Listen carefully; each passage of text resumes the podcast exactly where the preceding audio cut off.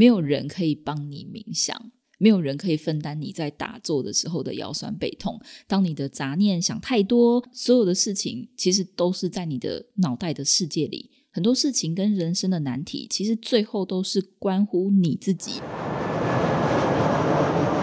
听旅行故事，离开原本的生活思维，找到自己的生活滋味。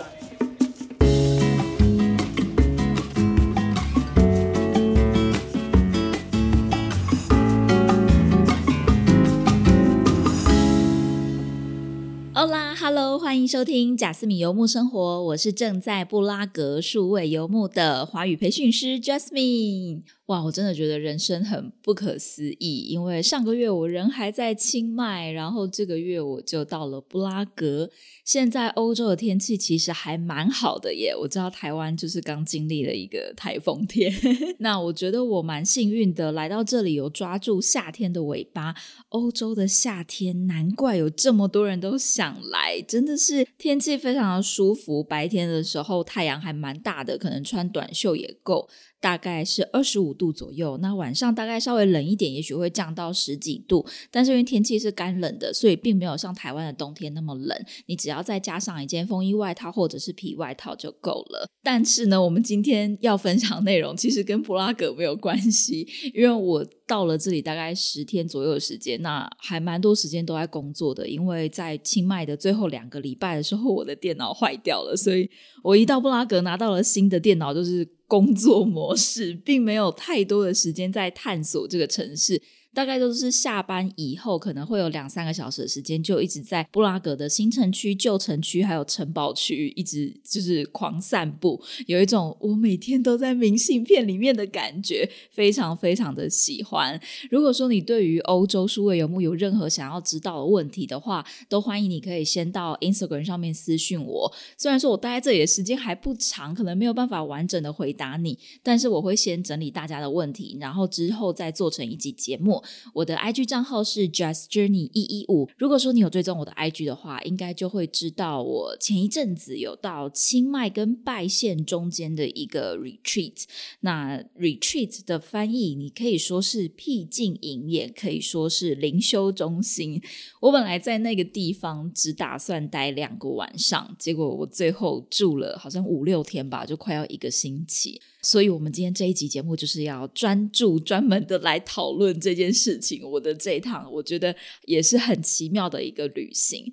在那边的生活其实非常的简单，每天都穿着一样白色的衣服，就是你也不能决定菜单要吃什么，但我觉得还是过得非常的快乐。今天这节内容，如果你对身心灵有兴趣的话，就欢迎你继续听下去。我在 Pape Retreat Center 的心得，那我们就开始喽。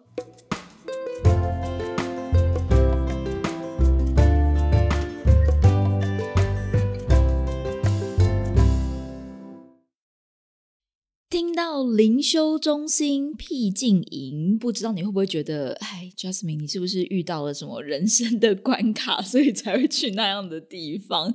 其实我在那边也认识非常多 Gap Year 的年轻人，口耳相传，知道朋友说，哎，推荐你去一个 Retreat，那边很酷，然后你一天只要付五百泰铢就食宿全包，所以还蛮多的欧洲年轻人也会想要去了解看看什么是打坐。冥想，因为对他们来说，佛教文化是一个很陌生的宗教。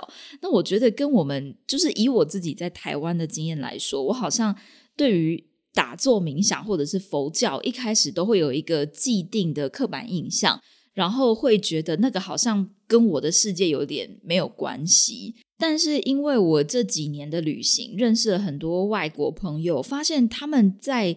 呃，这个身心灵方面其实是把宗教元素完全拿掉，专注的只有在讨论如何冥想、如何打坐、如何静心的这件事情。那突然，这个这个主题就对我来说变得非常好玩，非常有兴趣。然后我觉得，如果说你是真的遇到人生大关卡的人，可能会选择出家当和尚或是尼姑吧。所以我之前在 Instagram 的 po 文，就是我觉得我很像是数位游牧尼姑，非常的有趣。那这里想要特别提到一个，就是在里面有一个算是澳洲和尚。那他已经出家三年了，他就有分享到一段说，他曾经就是追寻所有社会价值认为的目标，像是名车啊、豪宅，他通通都得到了，可是他却不知道人生的意义是什么，就是追到了，然后呢，我得到了，然后呢，他就选择出家了。讲到这里，有一个题外话，就是听说泰国人有一个传统，每个男人都一定要出家当和尚。我觉得这件事情超级有趣的，我第一次听到还想说，啊，你是在跟我开玩笑，还是是认真的？其实就有点像是台湾人可能会觉得说，男生一定要当兵过才会比较成熟，比较个性比较稳定。所以泰国人就比较传统的家庭，可能也会有这种观念。他们认为男生就是一定要在结婚之前出家当和尚。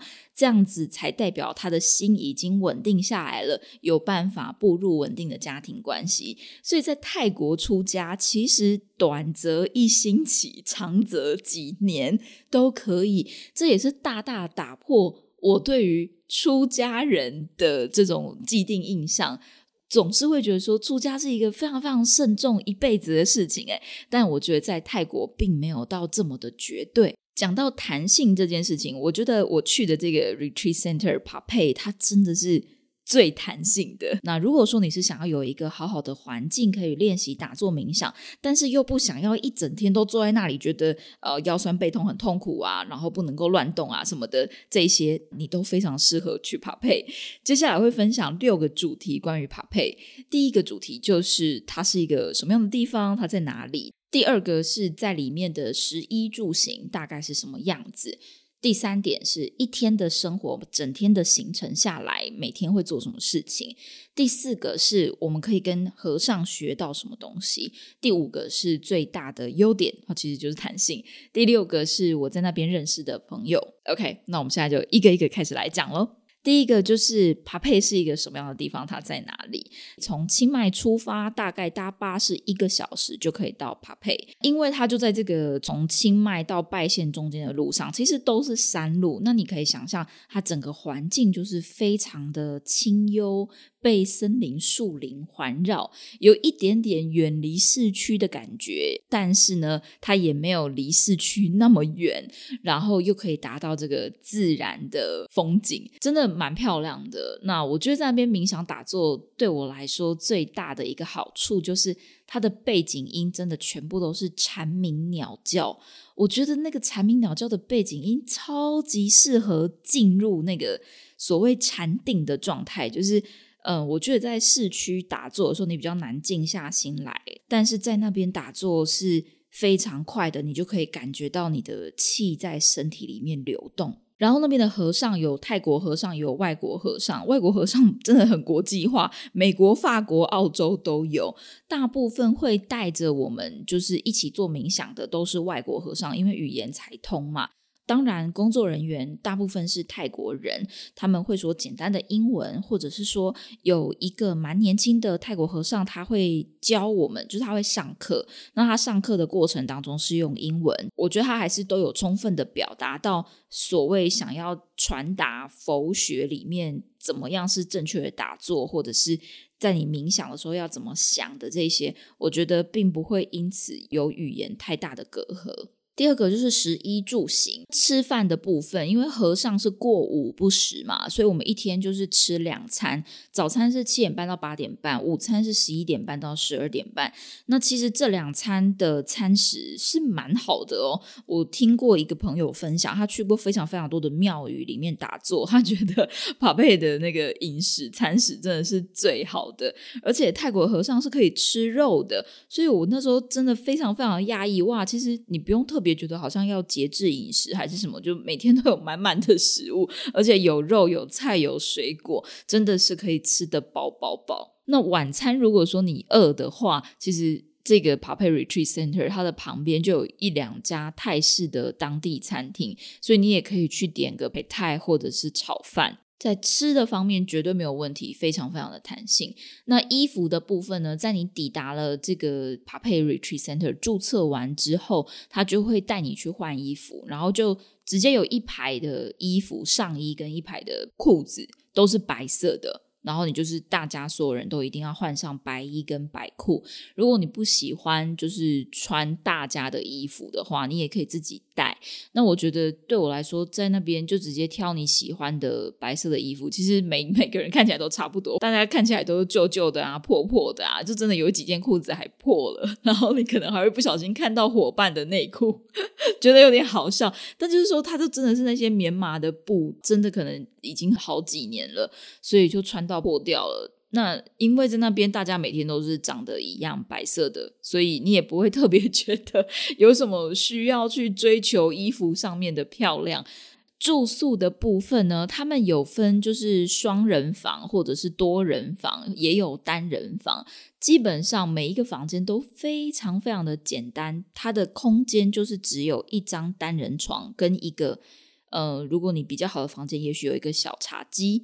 然后在一个小空间可以放你的行李箱或是背包，就这样，大概不到不到一平吗？或者是说只有半平大，非常的小。那没有冷气，只有如果说你需要的话，可以跟他要电风扇。然后它都是那种小木屋 bungalow，就是竹竹子吗，算是竹子搭建，或者是木头竹子木头搭建而成的。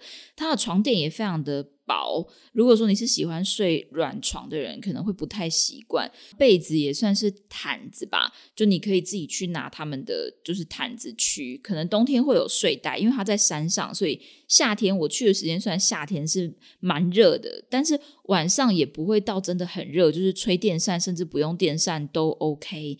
但是冬天听说就会蛮冷的，就需要带到御寒衣物。那至于行在交通的部分呢，基本上都是走路就够了，因为因为你就是住在 bungalow，然后再走路去需要冥想的地方，或者是走路去食堂吃饭。只是说，我觉得脚力要有点够，因为我在想，我不是很确定，如果说你是行动不方便，或者是年纪比较大的话，有没有办法每天爬这样子的山路？就是我们每天从那个。呃，住宿的地方要走到冥想的地方，其实是要上山的。虽然说那个路程并没有到真的很远，但是你至少也要走个十五分钟吧。所以十五分钟的山路，每天都要这样子走。你如果在那边住了一个月，应该也会练出小腿肌。至于你是什么时候要走路上山，一整天的行程长什么样呢？如果说你是参加弹性的 retreat 的话，它的一个固定的冥想时间，就是说每天的造表操课是。早上五点半到六点半就是日出的时间，是第一次的冥想。六点半到七点半是化缘。如果说你想要的话，就你可以跟着和尚们去附近的当地人家，或者是他们有时候会搭车、开车去远一点点的隔壁村吧，去化缘。然后化缘也是蛮酷的，就真的你就是跟在和尚的后面，然后帮忙敲那个铃铛，就是让当地人知道说哦，我们来喽。开始之后呢，和尚就会通常两三个和尚站一排，呃，里面的这个主人就会走出来，可能会坐在地上，就是就是会呈现那个拜拜的，呃，就是恭敬的听着和尚的祷告词。然后我发现，我本来就是说我本来在台湾，好像对于和尚来化缘的印象，好像很多人都会觉得他们就来要钱的，或者是。就直接跟那些和尚说拜拜再见，就是不要来，不要，我们没有这个意思，有点像变成和尚在呃当业务员的感觉。但是我在那边的时候发现，泰国人是非常非常开心，就是和尚来到我家门前。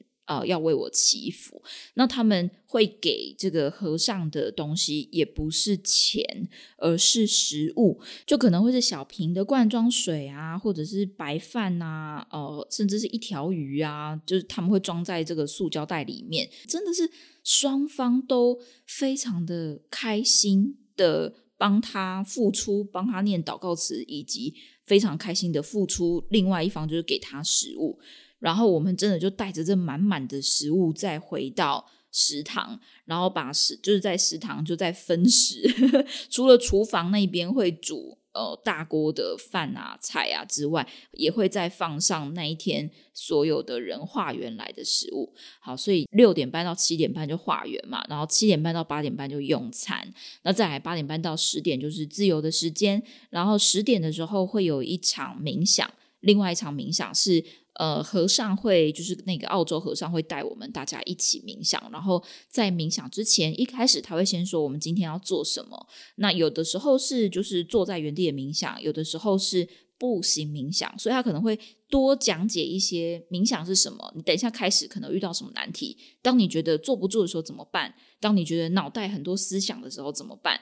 然后大家就开始试着冥想。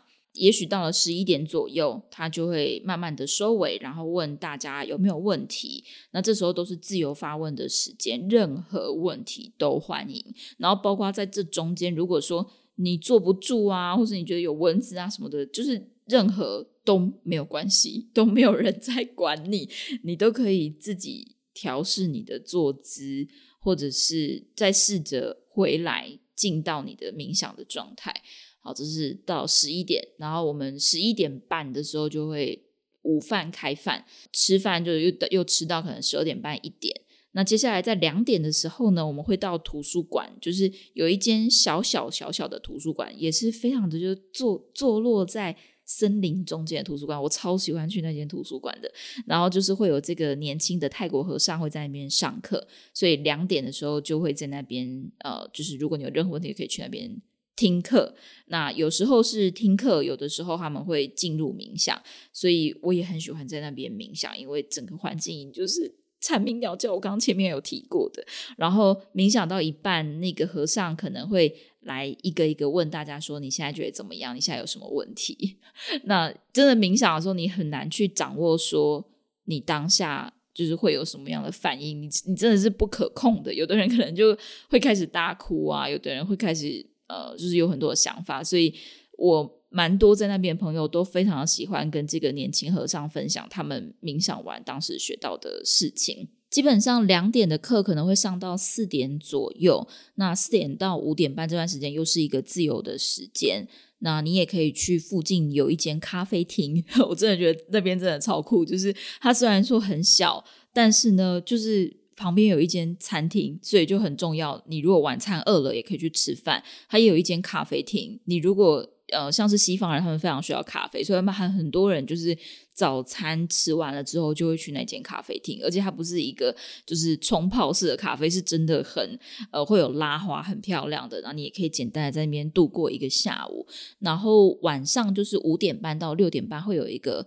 呃，冥想加上诵唱的时间，所谓的晨昏定醒嘛，结束了之后就入夜了。其实，如果说你没有特别的事情的话，就可以准备 睡觉了。这所有的行程你都可以自由选择参加或不参加，也就是说，你如果懒惰的话，不想去参加，早上起不来，你不去也没有关系。那你吃饭时间错过了，也没有人会去就是跟你说你怎么没来。所以我那时候才会说我是数位游牧尼姑嘛，因为只要是弹性的时间，或者说我不想去上课的时间，我基本上下午就可以工作。他们在那个柜台区的网络。网速非常的好，也刚好我的房间就在柜台的楼上，所以也有接得到 WiFi。我甚至在那个礼拜也有办了一次学员聚会，所以我觉得这边真的是很酷。就我可以自由的选择，我早中晚要不要去冥想，或者要不要去上课。那如果我有事情的话，我就可以好好的工作；我如果没事情的话，我就可以好好的去冥想。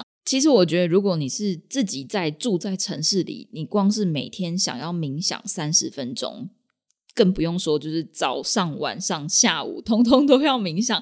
一天在那边，如果你认真冥想，真的每天可以冥想个三四个小时。诶我觉得在平常的生活当中，这样子的做法，就是这样子生活是非常困难的。但是在那边，因为有一个既定的表嘛，那你就可以说很弹性的自己决定要不要去。所以在那个自己。呃，脑袋里面的所有的思绪的这个整理，真的是在那边的时候可以得到一个非常非常大的收获。帕佩他们也有所谓的就是 structure retreat，就是比较有制度的完整的三天两夜的 retreat。如果说你是参加这种 retreat 的话，它的人数可能会蛮多的，你就比较不会有自己的时间，可能一次就会有五六十个人，所有的活动你都要参加。第一天会是 silent retreat，就是不能够静默营，就对了，不能够讲话。然后第二天、第三天可能开始会有其他的活动啊，那呃，和尚们他们的上课可能也会更有制度。那如果你是像我这样，就是同时是需要数位游牧的话，希望自己有弹性的时间，然后我又有一点叛逆，就是我很不喜欢。完全都照着那个制定的表单走。我有时候是希望弹性的跟着我自己的时间，并不一定早中晚我都要去冥想。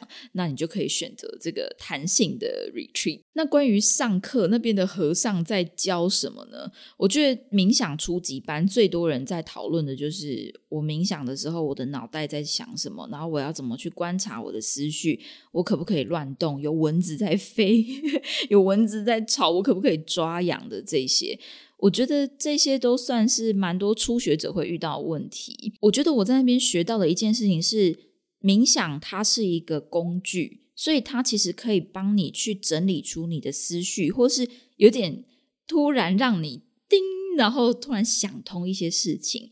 但是这个想，如果说它是遭到污染的想，也就是说你这个想是比较没意义的，在胡思乱想，然后无限上纲。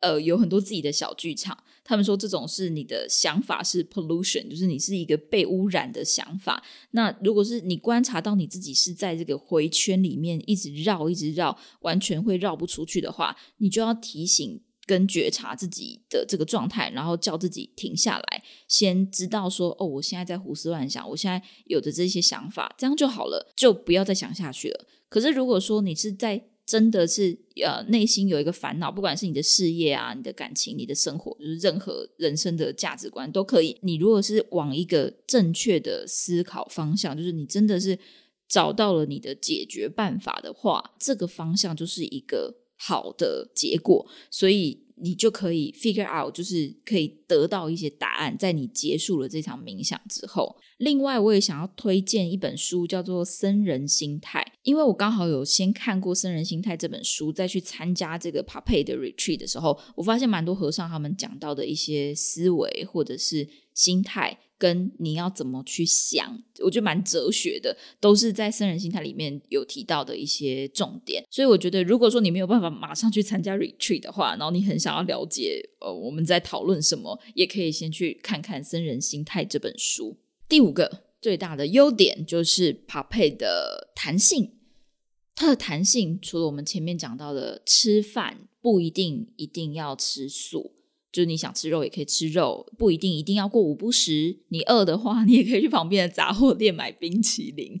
然后打坐的时候，你如果觉得你的身体很累，很想睡觉，有的人很多人会说怎么办？我每次冥想打坐都想睡觉。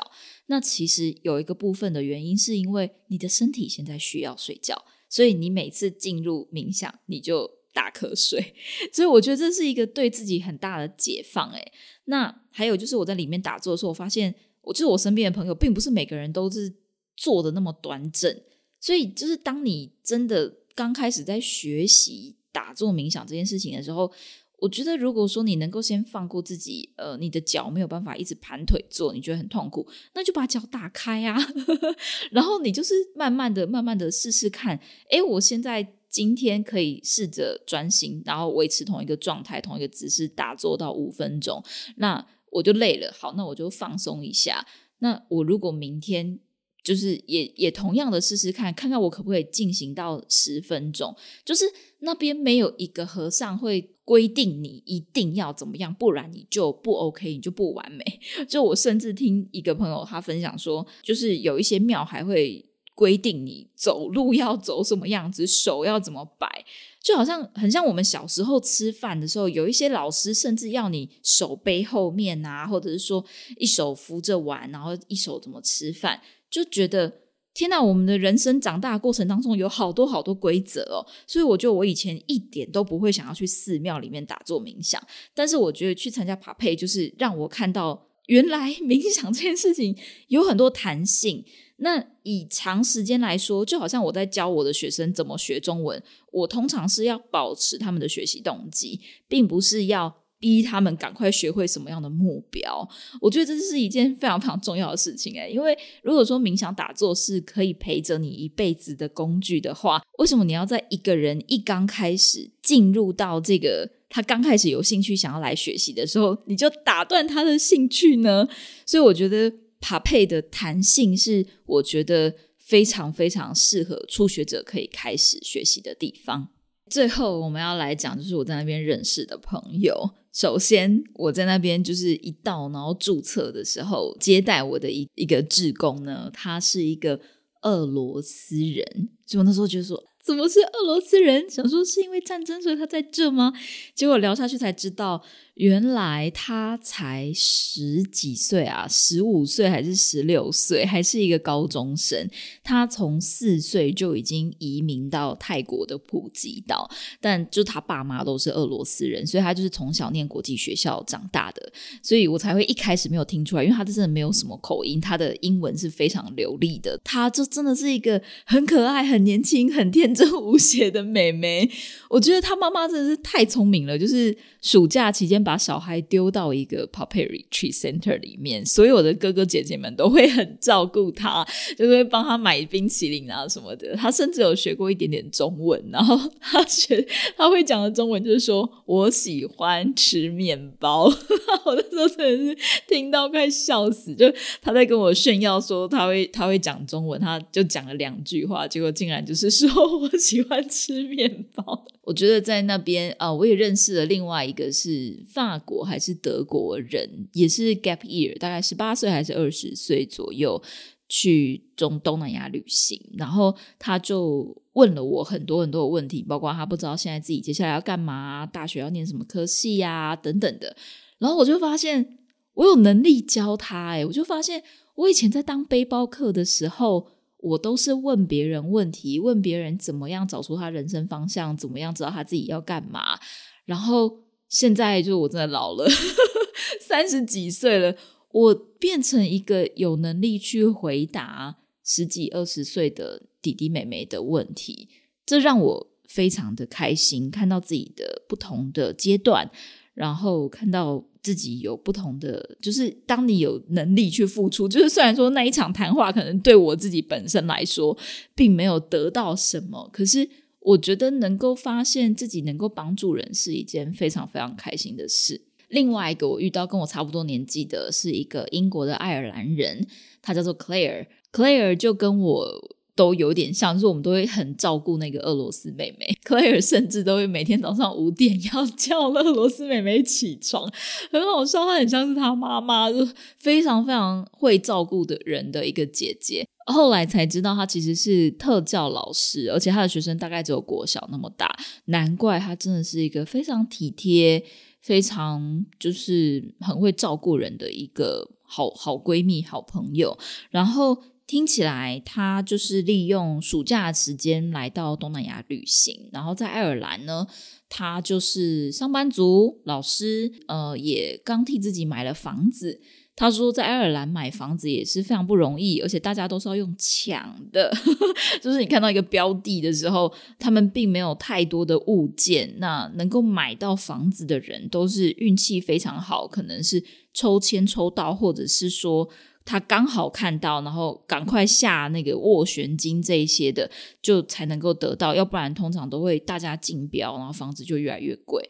就觉得哇，也是。很有趣，就是我看到我旅行久了，我身边大部分都是数位游牧的人，看到 Claire 又又又想到说，哦，我以前上班族也也曾经有过这样子的历程，就是觉得说我是不是工作稳定到一个阶段要开始买房子？那我也看到他很开心、很满足自己在呃事业上或者是找到房子上、生活上有有很多稳定的方向。当然，他同时在这个稳定当中，也替自己找更多的一些可能性，利用寒暑假的时间出去当志工。他不仅在我们的这个 retreat 里面待了一个月，他后来也跑去有点像大象保育中心当了几个礼拜的志工。然后，另外我还认识了一个意大利的朋友，这个意大利朋友我觉得也非常非常有趣，就是因为他是一个很热情。的人啊，看到我就说啊，Jasmine，你怎么样？你今天好吗？